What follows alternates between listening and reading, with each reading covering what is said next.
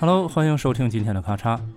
呃，不知道您最近注意到没有啊？就是咱们身边现在很多的西式快餐，比如这个肯德基啊、麦当劳啊，哎，他们都在不断的研发本土化的中式产品。那咱们今天就聊聊西式快餐里的中国味道。那顺便呢，您也听听啊，这里面有没有您曾经尝过的魔性料理？那俗话说呢，一方水土养一方人。你看现在啊，这些西式快餐，什么麦当劳、肯德基，都在大力的开发中国味儿的本土化产品。他们其实不再纠结以前所谓那些标准化，还有什么全球化，以至于有时候我坐在那儿点菜的时候，我都以为我自己坐在一个中餐馆里，因为菜单上标的是一水的咱们中华美食。你你看啊，这个星巴克也卖粽子，麦当劳也卖肉夹馍，那汉堡王里也有辣子鸡。还有那肯德基啊，你像它推出的什么老北京鸡肉卷啊、撸串儿啊，还有螺蛳粉、热干面。当然了，这里面不乏有我心目中的经典，就像我刚才说的老北京鸡肉卷儿啊、皮蛋瘦肉粥，还有那个嫩牛五方。但是也有很多是纯粹的魔改。那我先说一个我最近吃过的啊，就是上周在那个麦当劳，我意外吃到一个新品，叫香菜心地。对，就是那个咱们平常什么牛肉面啊，什么炒菜里放的那个香菜。你首先光看这颜值呢，就是绿的有点晃眼，哎，那特别符合二零零二年的春季流行色。大多数的绿色其实是那个青柠汁，然后在上面撒上了很少的香菜碎末。但是刚一打开盖儿的时候，你确实能够明显的闻到那香菜味儿。当你第一口咬下去的时候，那主要还是那个青柠酱的味道。这就像嗯，他那广告里说的啊。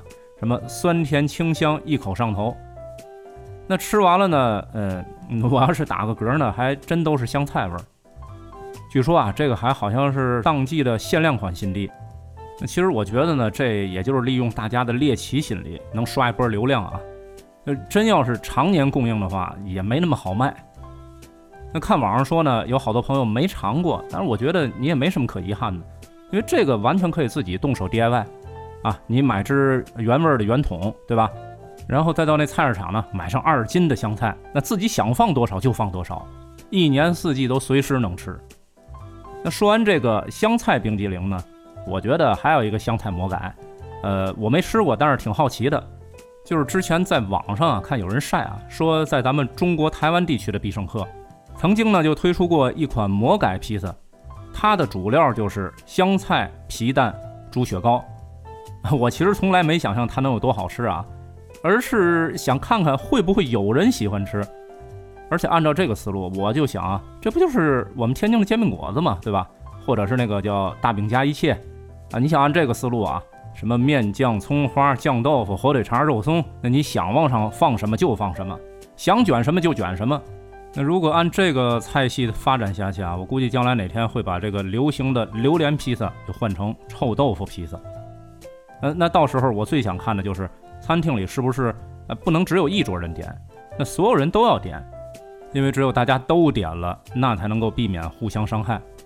毕竟啊，只有臭味相投才能其乐融融。那就算你不点，你吃什么味儿都是这个味儿。那除了这两款香菜魔改以外呢，那去年的麦当劳还推出过一个黑暗料理，就是陕西的油泼面啊，浇头辣子直接浇到那个新地冰淇淋上。所谓的冰火两重天，这味道呢，大家可以脑补啊。但是我给你描述一下，当时我看到一个外国网友的留言，他就说：“这是老干妈成精了吧？”虽然我也没尝过，但是想想，嗯，也应该好吃不了。我估计这应该和麦当劳之前出的那个麻婆和牛堡是一样，都属于妥妥的黑暗料理。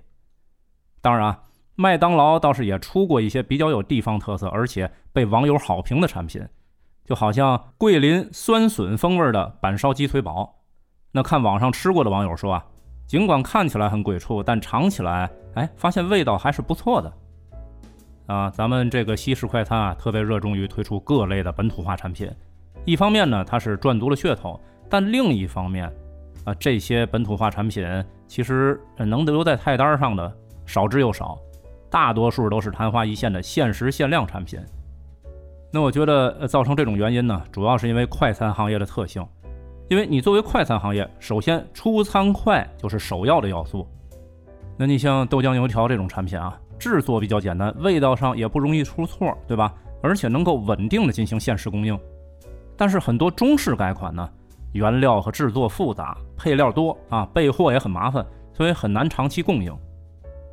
那有的听友就说了，这么麻烦，哎，还经常失败。那这些西式快餐为什么还要不断的加速推出本土化产品呢？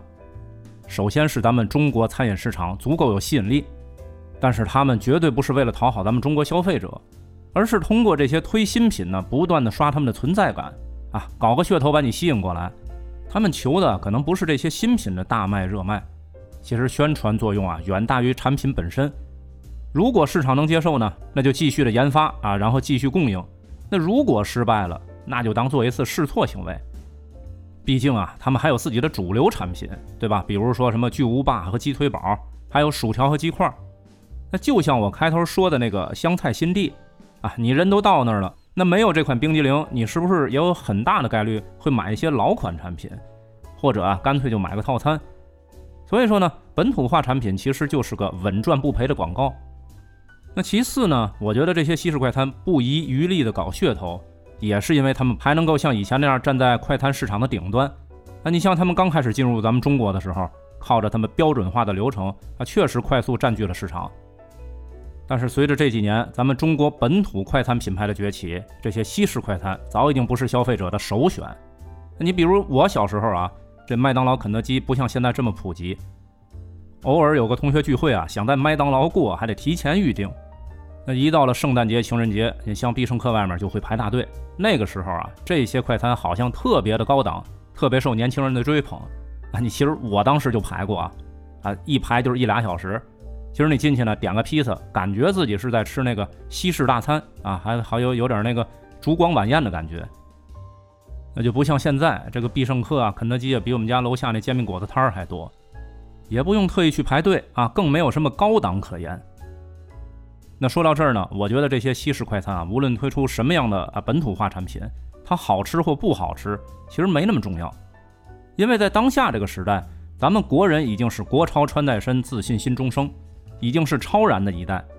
什么是麦当劳、肯德基、星巴克、汉堡王啊？咱不管它什么来头，也不管它有什么源远流长的品牌故事，你能让我选择吃你的产品，那标准是一视同仁，只有三点：够美味、够健康、够实惠。